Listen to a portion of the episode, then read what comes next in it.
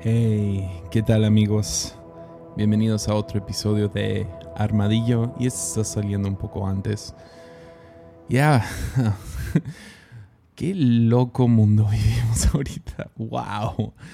Ya, um, estoy grabando este episodio porque es algo que yo me tenía que decir a mí mismo.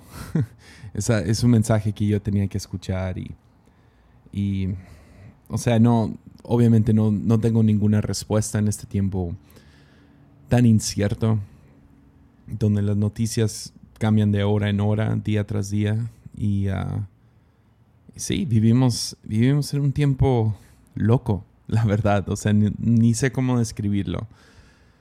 Pero creo que hay una convicción que podemos tener como creyentes.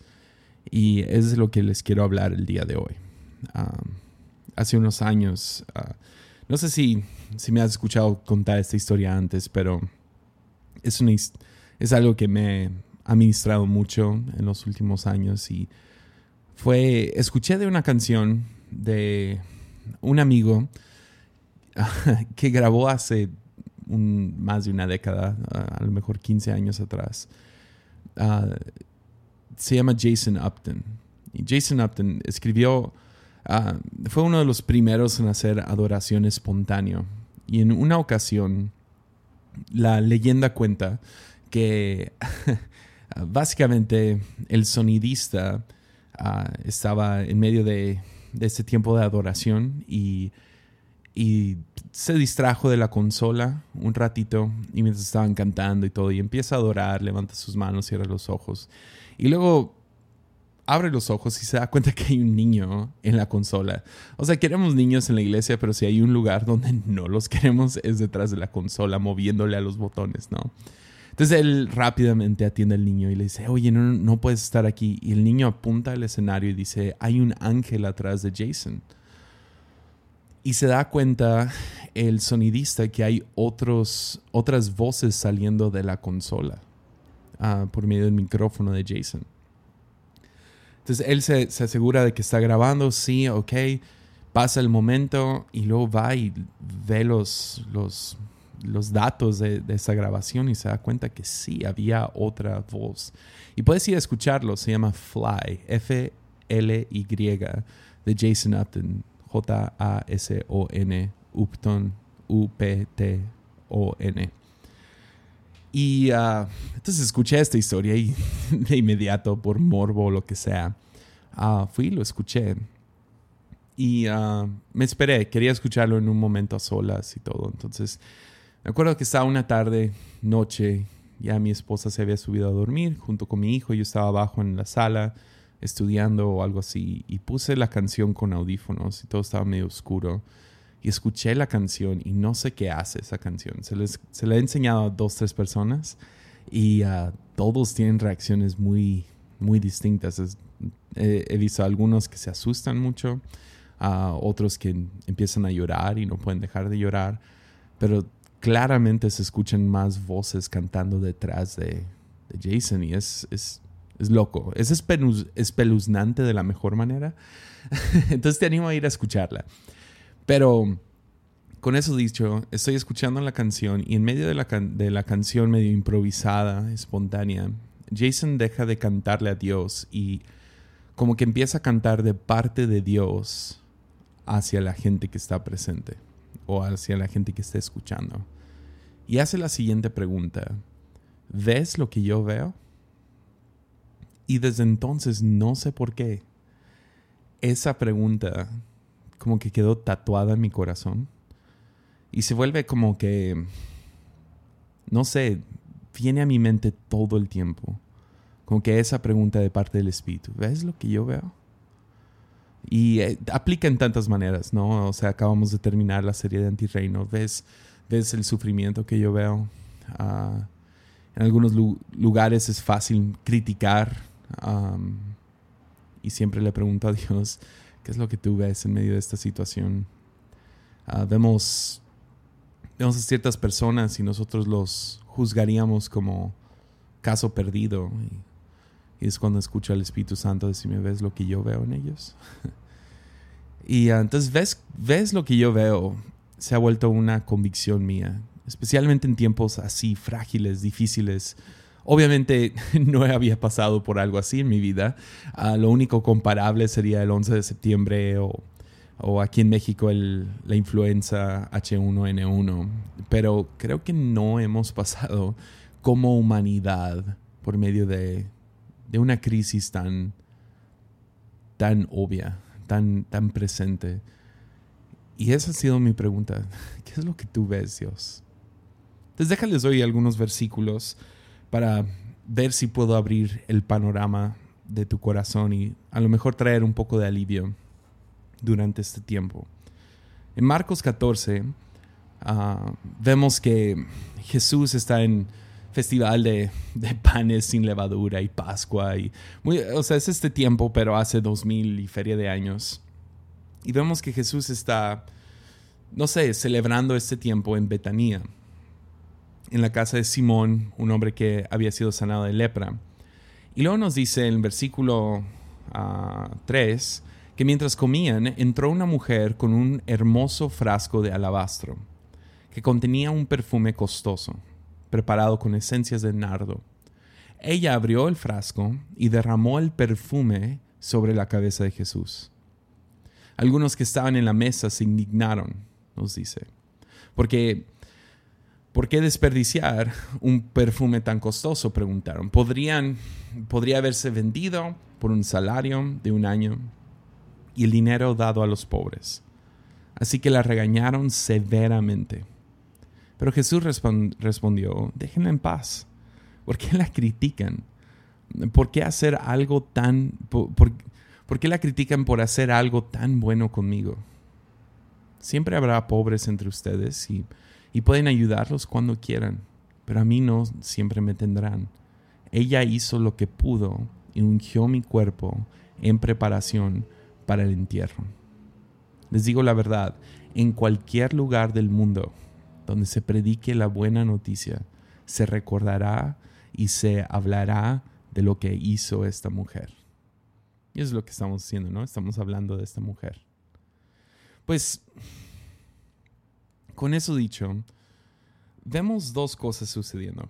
Primero vemos a los discípulos protestando, porque ellos están experimentando esto al nivel de ah, el, perfume, el, Ah, el frasco de alabastro, el, el hay pobres en el mundo y critican de acuerdo a lo que ellos están viendo. Sin embargo, Jesús está viendo algo diferente sucediendo. Ya, los discípulos protestan porque solo experimentan este momento en cierto nivel, pero Jesús lo ve como un acto de profundo amor, lo ve como algo sagrado. ¿Por qué? porque Jesús está viendo esto a un nivel más profundo. Está viendo todo esto funcionando y, pasando, pero Él lo está viendo un poco más abajo del nivel superficial, con el cual es más fácil ver las cosas. Ya, ¿ves lo que estoy viendo? ¿Ves? Esto está en toda la Biblia. Lo puedes encontrar vez tras vez tras vez. Ah, una de mis historias favoritas se encuentra en Génesis 28, donde vemos que Jacob está, está corriendo de su hermano, está pasando por un tiempo muy difícil, está en el desierto y ah, hace, hace un, una almohada de una piedra, que no sé por qué me da risa eso, pero hace su almohada con una piedra y se duerme. Y cuando está durmiendo, tiene, una, tiene un sueño de una escalera. Y uh, Dios le habla y dice, yo soy el Dios de tu abuelo, de Abraham, de, Isaac. Y uh, ya, y vamos a hacer algo, básicamente. Entonces nos dice el versículo 16 que Jacob despertó del sueño y dijo, ciertamente el Señor está en este lugar. Y yo no me había dado cuenta. Ya. Es Jacob despierta a su sueño, pero también despierta de su sueño espiritual. Podrías decirlo así, como que Jacob despertó, o puedes decir Jacob despertó. Entonces despierta la realización de que Dios siempre ha estado ahí. De que aunque él no lo reconocía, Dios estaba presente. Ya. Por ejemplo, hace unos años ah, atrás, manejando nuestra primera camioneta como, como pareja, yo y mi esposa, fuimos a hacer algún mandado y mientras estábamos manejando pasamos por encima de un tope. Y uh, un tope es una de esas como barreras de velocidad. No sé si se dice igual en todos los países, pero pasamos por una barrera de, de velocidad de esos como que, sí, un tope, tutuf, ¿no? Y cuando pasamos con las llantas de enfrente, una de las llantas se torció completamente. La otra siguió derecho y la otra se torció. Y me bajo del carro y, wow, no manches, esto es increíble. Uh, tratamos de medio enderezarlo, empujar, sacar la camioneta de, del tráfico. Y uh, había una llantera un poco adelante y vino el señor y me dice, no, esto tienes que, tienes que pedir una grúa, tienes que llevarlo a tal lugar y tienen que cambiar un tornillo. Ahora yo no sé nada de carros y eso es lo que me acuerdo, entonces nadie me corrija y pero básicamente me explicó, es un tornillo que se rompió. Entonces viene la grúa, era un montón de dinero que teníamos que gastar en, en poder mover la camioneta al taller y uh, no teníamos mucho dinero en ese tiempo uh, y estábamos, sí, o sea, y me acuerdo mirando al señor el llantero, un hombre que no conozco, y uh, lo miro y le digo, ah, no puedo creer que todo eso por un tornillo. Y luego me mira y me dice, tienes suerte si esto se hubiera roto cuando estabas en una curva dándole a 100 kilómetros por hora, quién sabe qué te hubiera pasado. Y en ese momento, cuando me dice eso, algo dentro de mí despertó a la realización de que, wow, ¿cuánto tiempo llevo manejando con un tornillo que está a punto de quebrarse? Y Dios me protegió para que cuando esté reducida mi velocidad dándole derecho en un callejón en medio de, eh, junto a un llantero, fuera ahí donde se rompe. No, no en una curva dándole a 100 kilómetros por hora. Ya. Hay, hay, esos momentos en nuestras vidas donde despertamos y decimos, wow, no me ha faltado comida en quién sabe cuánto tiempo. Gloria a Dios, no he tenido que salir desnudo a la calle. Wow, llevamos una semana sin pelearnos como pareja. Ah, mi hijo nunca ha sacado un cero. despiertas a la realización de que, ah, la mano de Dios ha estado en mi vida. Y luego siento que nos dormimos otra vez y se nos olvida, pero hay esos momentos, ¿no? Escuchas frases como, y llegó Dios. Y, siempre quiero decir, no, tú llegaste. y Dios hizo algo. No, tú te diste cuenta que Dios ha estado haciendo algo. ya. Porque así funciona, es que despertamos a su presencia. A lo mejor una de mis historias favoritas de esto se encuentra en Éxodo 3, donde vemos que Moisés estuvo caminando por el desierto por 40 años después de dejar Egipto.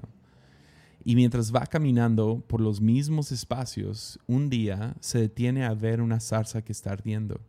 Ahora tenemos que darnos cuenta que zarzas siempre, o sea, en el desierto las cosas se queman, es parte del sistema ecológico. Por lo árido, por lo caliente, ah, es parte del ciclo de vida, cosas se queman en el desierto. Entonces, 40 años rondando el desierto, seguro Moisés vio dos o tres zarzas ardiendo antes, pero en esta ocasión se detiene y lo que le asombra no es cómo arde, sino que este no se consume. La pregunta se vuelve, pues, ¿cuánto tiempo tienes que mirar esta zarza que nos está consumiendo para darte cuenta que nos está consumiendo. Entonces se acerca a la zarza, Dios le habla por medio de esta zarza y le dice, quítate las sandalias porque la tierra que estás pisando es santa. La cual nos lleva a diferentes preguntas. Número uno, Dios le estuvo hablando todo este tiempo, sin embargo, no fue hasta que él se detuvo que ahora pudo prestar atención a la voz de Dios. ¿La tierra en ese momento fue santa o siempre fue santa? Ya. Porque están esos momentos en la vida donde le ponemos pausa a la vida y nos damos cuenta, wow, hay algo más sucediendo aquí. Hay algo sagrado. Dios está haciendo algo con, conmigo, con mi familia. Y creo que estos tiempos de cuarentena son un perfecto ejemplo para que algo así suceda en nuestras vidas. No podemos detenernos un segundo del caos del tráfico y darnos cuenta, oh, no se consume. ¿Por qué no se consume esto? Y luego nos damos cuenta que toda la tierra es santa. Ya. Entonces, medio para concluir este pensamiento, vayamos a Juan 15, digo Juan 5, donde vemos por qué Jesús puede ver en otra dimensión que los discípulos no. ¿Qué es esto que despierta a Jacob? ¿Qué es lo que despierta a Moisés? Y otros cientos de, historias en la Biblia.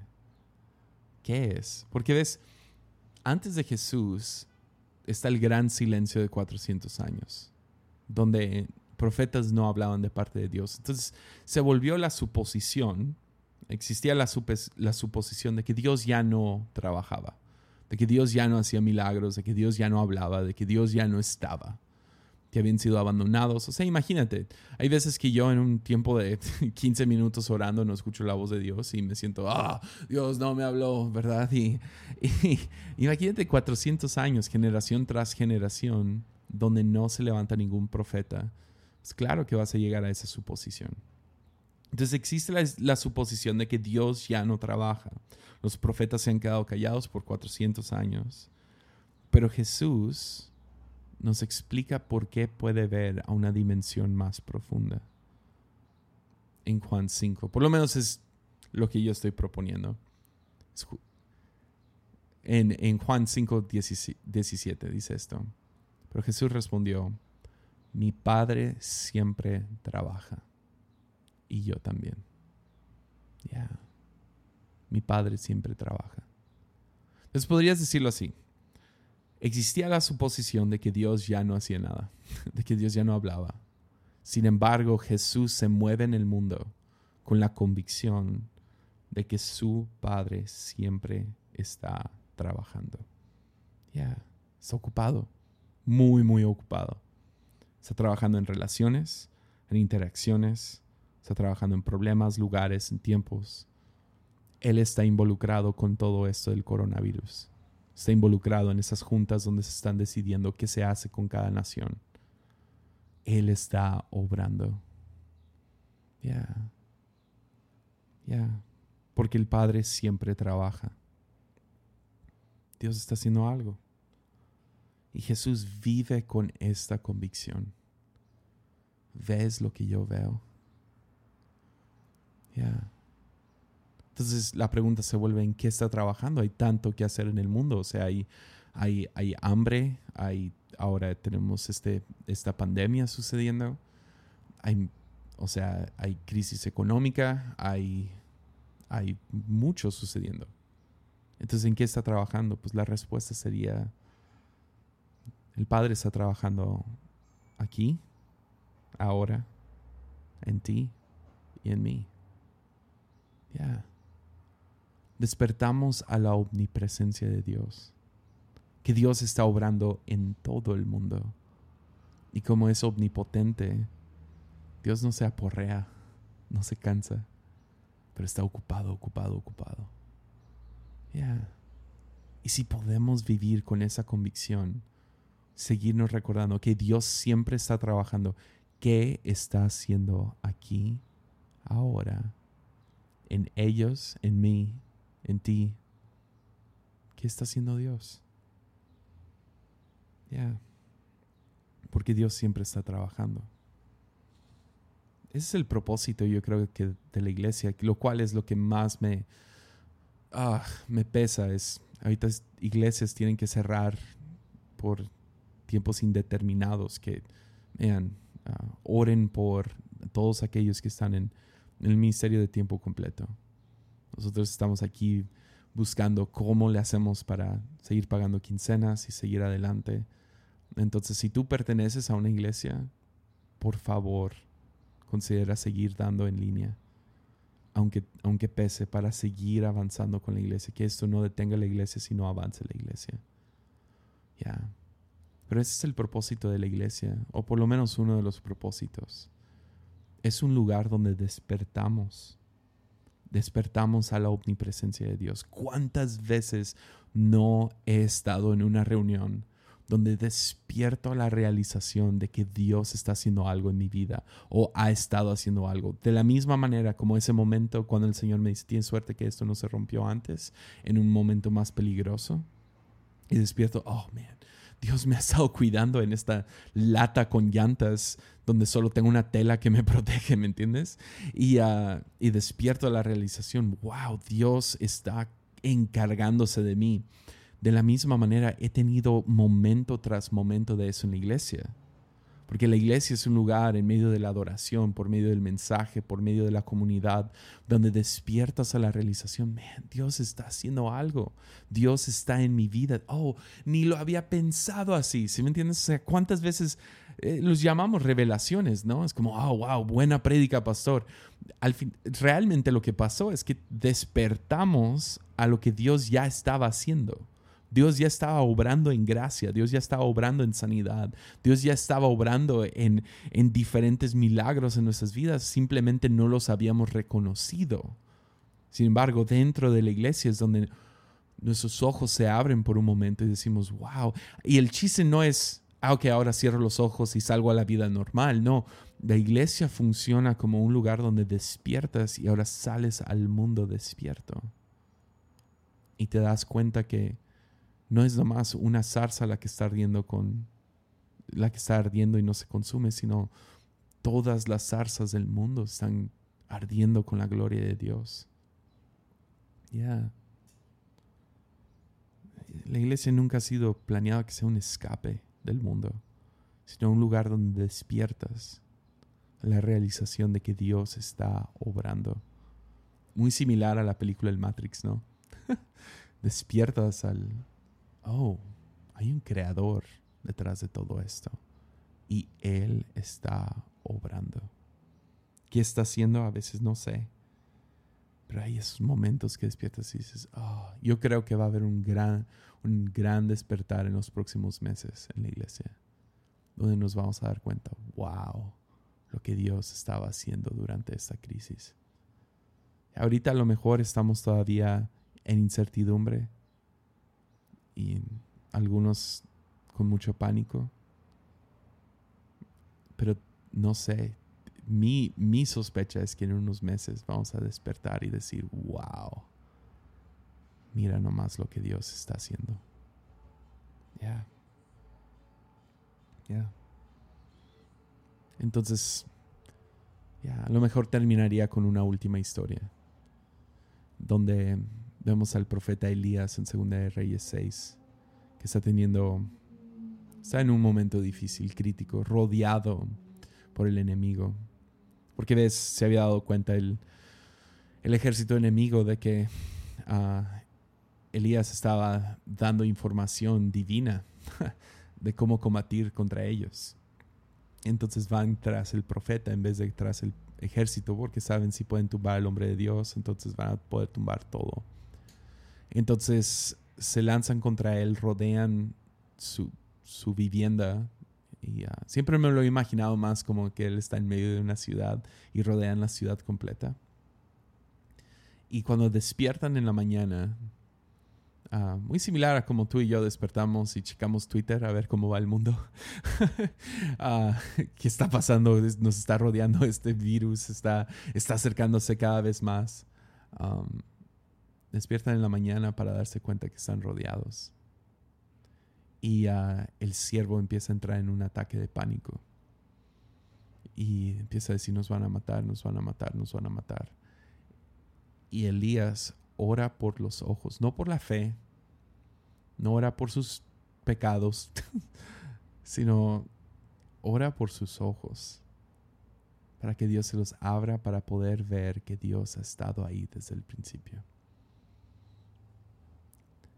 Entonces, yo quiero orar por cada persona escuchando esto, que en estos días, sean días, semanas, meses, quién sabe cuánto va a durar esto, hay mucha incertidumbre. Que Dios nos dé los ojos para ver su obra, su mano obrando en nuestras vidas, obrando en el mundo. Que podamos ver ya, wow, Dios está haciendo algo en mi vida, la vida de la persona a un lado. Está haciendo algo aquí y ahora. Ya. Entonces, si me lo permiten, deja oro por ustedes. Padre Celestial, gracias por confiar en esta generación con este problema. Señor, confiamos que tú nos vas a dar la sabiduría y la fe para seguir adelante. Señor, yo sé que vamos a estar bien. Nos has dado la habilidad de sobresalir después de cada obstáculo. Entonces, Señor, primeramente oro por protección por cada persona escuchando esto. También oro por sanidad por aquellos que han sido afectados.